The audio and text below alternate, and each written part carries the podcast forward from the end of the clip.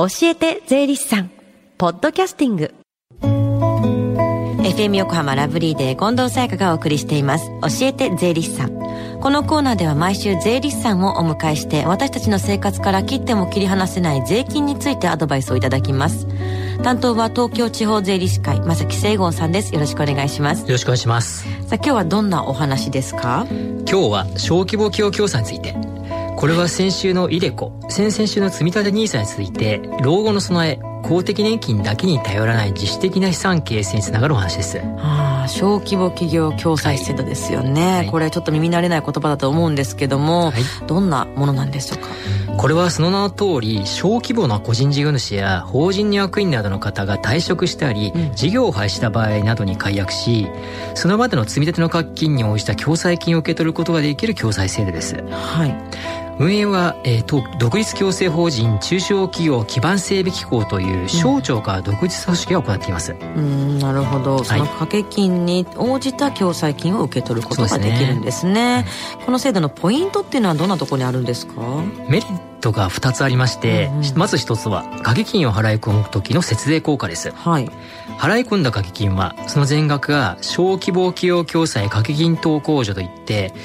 所得控除の解消になります。ああ、所得控除の対象になるんだ。はい。この所得控除は所得税だけでなく住民税においても同額が控除されますので、うんうん、節税効果はより高くなります。ああ住民税にもってことなんですね、はい、なるほど。所得税の生命保険料の条件が12万円であることに比べますと、うん、その節税効果の大きさというのは非常に分かると思いますね。なるほど。で、まあ、メリット2つあるとおっしゃってましたがもう一つは？はい。もう一つは共済金を受け取る時の節税効果です、うんうん将来において共済金を受け取るときは一括もしくは分割それを併用ということを選ぶことができますが、例えば一括受け取りの場合は共済金は退職所得扱いになりまして退職所得控除のメリットを受けることができるんです。なるほど。受け取りと受け取りの時もじゃあ節税ですね。節税になるんですね、はい、でこれはどんな方が加入できるんですか？誰でもできるんですか？いえ残念ながら誰でもというわけではありません、うんうん原則常時使用する従業員が20人以下ただし商業やサービス業に該当する方は5人以下の個人事業主や会社の役員の方が対象になります。なるほど。別な言い方をしますと、普通の会社員の方や規模が大きい、えー、会社の経営者の方は、えー加入ができません、うん、文字通り小規模な企業の方で、うん、大手のような退職金制度が充実していない方を対象にした制度とお考えください。なるほど。大きい企業の、まあ、じゃサラリーマンの方とかは入ることができない。で従業員が20人以下の小規模企業、ね、そうですね。で掛け金について教えてもらえますか？はい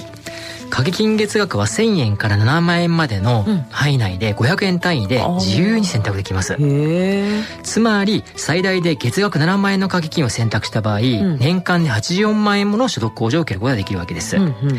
実は先週お話ししたイデコも所得控除を受けられますので、はい、もしダブルでやられる方は年間で最大165万6千もの所得控除を受けられますので、マックスであるとね、えー、節税効果は非常に高いです、うんうんうん、この掛け金の払い込み方法ですが月払い半年払い年払いから選択できます、はい。掛け金月額は500円単位で増額または減額ができますので初めは無理のない掛け金で加入して徐々に増額していくことをお勧めします、うん、加入の申し込み手続きは最寄りの商工会や商工会議所または金融機関などになります。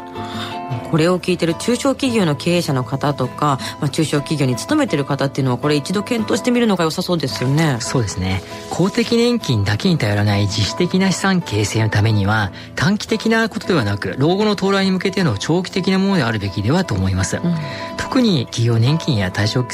金の制度がない中小企業の経営者の方や個人事業主の方向けに税制上のメリットの多いさまざまな制度が用意されています、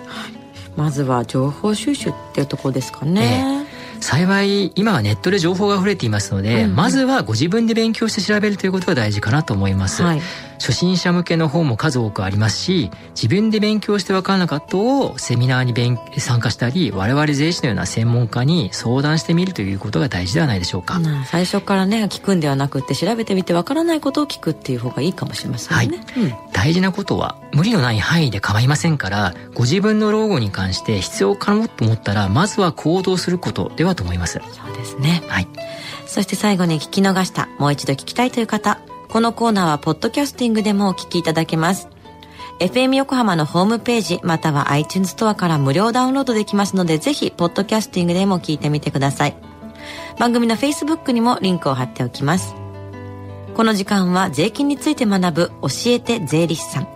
今日は小規模企業共済制度についてでした。正木さんありがとうございました。ありがとうございました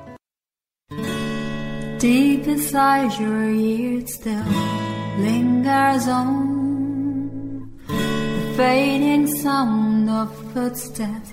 so clear to hear whenever I find you with empty beer bottles in your hand. I see someone four years old staring back at me.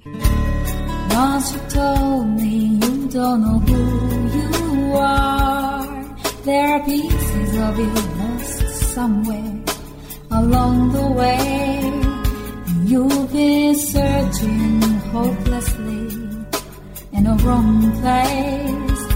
Cause they have always been with you from the very start. So many years you haven't been yourself.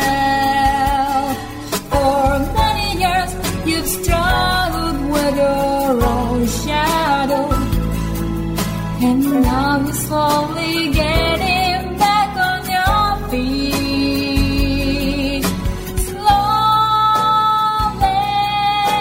slowly. For many years you haven't been yourself.